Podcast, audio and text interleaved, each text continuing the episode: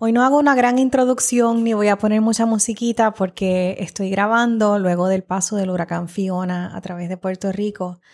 Y quiero aprovechar el espacio de este programa y este episodio de hoy para hablar un poquito sobre las cosas que podemos hacer. Más allá de hablar de resiliencia, más allá de decir unas palabras bonitas, ¿qué podemos hacer para movilizarnos y ayudar al bienestar de todos aquellos y aquellas que están eh, pasando por un dolor bien grande. Así que acompáñame en este episodio eh, y espero que te den ideas, que te inspiren o que por lo menos comiences una conversación importante con los tuyos. Hola, gracias por conectarte otra vez a este episodio de Psicología Todoterreno. Este episodio es especial porque acabamos de pasar por el huracán Fiona en Puerto Rico y también hay otras cosas importantes y desastres naturales eh, pasando a través del mundo. En México hubo un terremoto, hay otras situaciones en Alaska y en muchos otros lugares del mundo. Y es importante hablar de esto, sobre todo lo que la psicología tiene que aportar en términos de todos estos desastres y lo que podemos hacer y lo que nuestras frustraciones, ¿verdad? Y cómo podemos canalizar todo eso. Y Quiero comenzar hablándote de algunos de los términos que se usan mucho y que vemos mucho en las redes sociales. Y quizás cómo pensar un poquito en eso y después terminar con algunas ideas sobre cómo podemos ayudar más allá de la ayuda tradicional o de poner palabras de aliento en las redes sociales. Así que comencemos por hablar sobre la palabra resiliencia. En Arroyo Habichuela, resiliencia lo que quiere decir es que una persona tiene capacidad de superar un evento traumático como puede ser la muerte de un ser querido, un accidente o en el caso de estos eventos naturales, pues el paso de un huracán.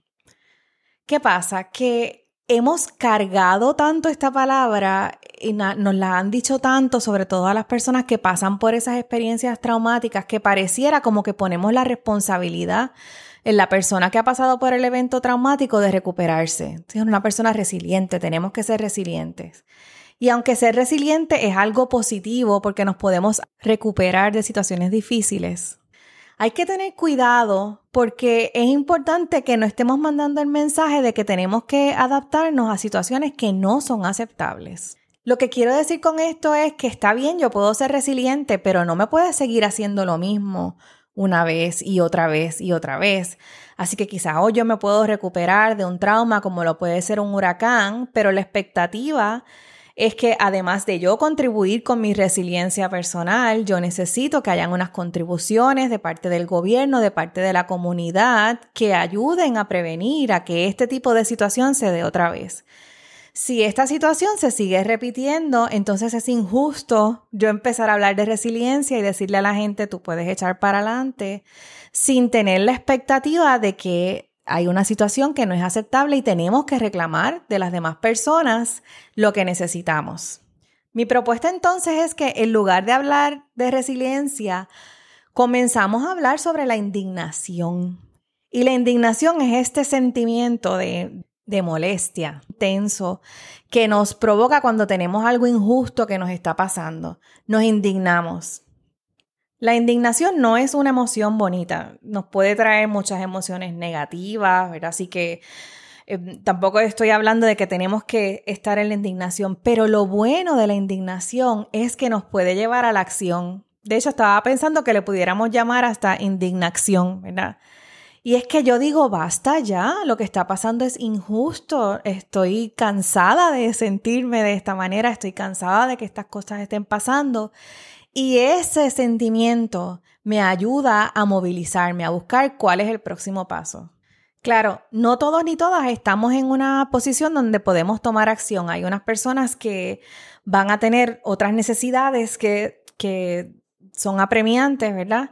Pero habemos quienes podemos también contribuir de, una de otra manera. Y yo quiero sacar provecho de esa gente que pueden estar en una posición diferente porque quizás no fueron tan afectados o porque tienen acceso a otros recursos. Y hablar entonces de cómo nos movilizamos son unas ideas solamente, ¿verdad? Esto no es una lista comprensiva, son algunas ideas de qué podemos hacer para ayudar, para extender la mano a esas personas que han sido bien afectadas y extender la mano de una forma que les estemos ayudando, no porque decimos unas palabras bonitas ni porque les mandamos un mensajito, sino porque estamos haciendo algo desde nuestra indignación y que nos movilice. Ok, así que aquí va mi listita, es una lista sencilla. La primera que tengo aquí de una manera de ayudar es denunciar y protestar. Esto es una manera que tú puedes ayudar a alguien, a un vecino, quizás tú tienes los recursos para llamar a una emisora, una emisora de radio, buscar un foro o protestar y abarrotar las líneas de las personas que gobiernan, que son las personas que están llamadas a proveernos los recursos en momentos de crisis. Así que podemos ayudar y asistir a nuestros vecinos y a las personas que queremos y que están bien afectadas buscando los foros apropiados y los, momentos en que podemos protestar y denunciar. a veces pasa, ¿verdad?, que hay personas que son olvidadas y que están más vulnerables y no tienen a alguien que hablen por ellos ni ellas. Así que nosotros, desde los diferentes espacios de donde ustedes estén, quizás ustedes conocen a alguien que tiene alguna influencia em, o saben de algún, alguien que trabaja en una emisora de radio, ¿verdad? Es simplemente llamar o hacer una denuncia, pudiera hacer la diferencia eh, para ayudar a alguna de las personas que están pasando por tanta dificultad. La próxima cosa que podemos hacer es acompañar. Y acompañar es súper sencillo, pero a veces puede ser difícil porque estamos al lado de una persona que está pasando por mucho dolor y eso nos da dolor a nosotros también. Y así que lo que queremos es resolver, decir unas palabras bonitas, no te preocupes que todo va a pasar, porque queremos también nosotros calmar nuestro dolor y como darle un poquito de esperanza a la persona. Pero la verdad es que hay situaciones que son tan difíciles que no hay palabras en el mundo, no hay profesional que pueda decir unas palabras que vayan a hacer sentir a alguien bien que acaba, por ejemplo, de perderlo todo. Así que, ¿qué podemos hacer en, lugar, en su lugar? Acompañar, estar allí presente por si nos necesitan, si alguien se echa a llorar lo podemos escuchar, no tenemos que resolverlo, es escuchar, es acompañar, es que esa persona se sienta que tiene a alguien al lado em, entendiendo empáticamente lo que esa persona está pasando. Mi tercer punto en esta lista es planificar. Y planificar en el sentido de qué podemos hacer a corto plazo y quizás un poquito más a largo plazo. Pero no estoy hablando de bien lejos porque estas situaciones difíciles y de crisis eh, no queremos eh, sobrecargarnos pensando en un plan súper largo futuro, pero a veces necesitamos a alguien que nos dé la ayudita de saber, ¿qué voy a hacer? ¿En dónde voy a dormir? ¿A quién puedo llamar? ¿Cuáles son las cosas que tengo que tener?